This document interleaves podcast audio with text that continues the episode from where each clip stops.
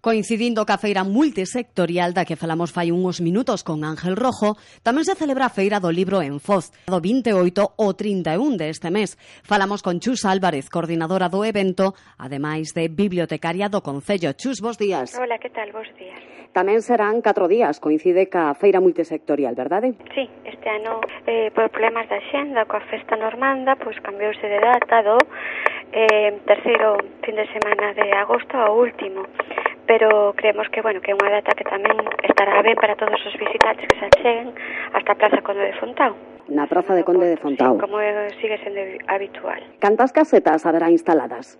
Pois, eh, en principio, ainda non nos pasaron da Federación de Libreiros esta, esa, ese número, pero supoñamos que, como sempre, máis ou menos entre sete e oito casetas. Cales son os horarios de, de apertura e cales van a ser os horarios desta feira? Os horarios de apertura aquí en Fos sempre son únicamente pola tarde, desde as cinco e media hasta as dez da noite. Esta é a 29 edición da Feira do Libro, unha cita que está consolidada no circuito de feiras do libro que se celebran en Galicia. En Galicia, sí, é unha, bueno, das máis antigas dentro do que son as feiras do libro pequenas, quero dicir, non de grandes cidades, e sempre con un resultado en palabras dos mesmos libreiros de satisfacción pola súa parte, non?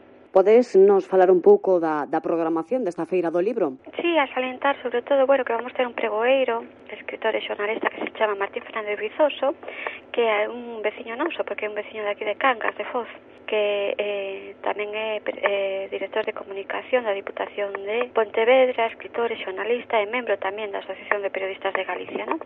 Co cual pode ser moi, un pregón moi interesante, con unha visión moi aberta do que é o mundo do libro. Ese pregón, imagino que vai a ser o xoves... O día o xoves a, a partir das sete da tarde, que comenzaremos tamén coa agrupación, con unha actuación da agrupación folclórica Subela, despois será o pregón, Despois tendremos a presentación do libro Os televisores estrábicos do escritor Ramón Vilar Landeira, publicado por Edicións Xerais de Galicia.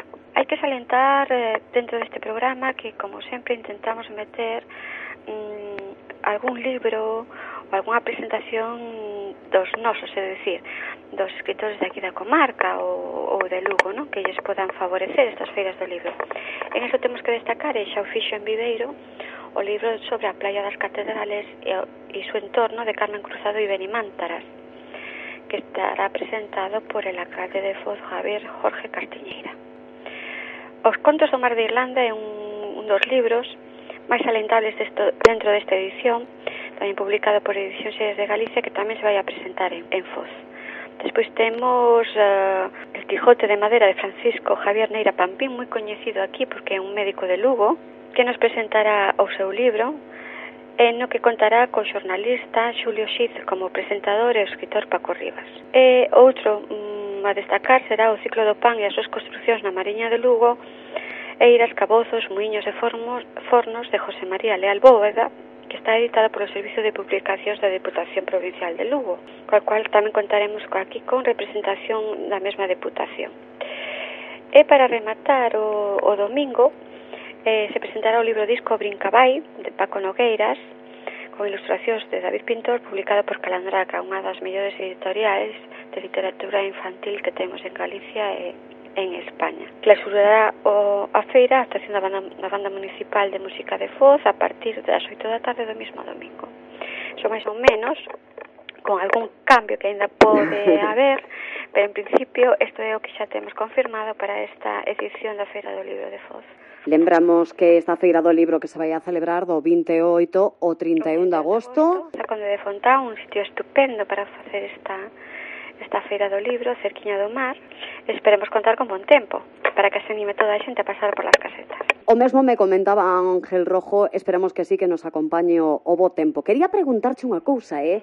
Si cada vez se lee máis ou menos. E pregúntoche isto porque eu son das que penso, a min gustame os libros, tocalos, esa textura, ese olor pero cada vez tendese máis a, bueno, pois, a ler en tablets. Eh, a xente nova sigue indo á biblioteca, sigue sí. collendo libros. Sí, en papel. Na maioría é unha cousa que estamos falando a través das bibliotecas, non? Da cantidade de solicitud en préstamo de libros electrónicos e hasta o de agora sigue sendo, bueno, eh, incipiente é unha cantidad moi pequeniña de xente que, que lle interesaría o préstamo en libro electrónico. Na inmensa maioría siguen co libro.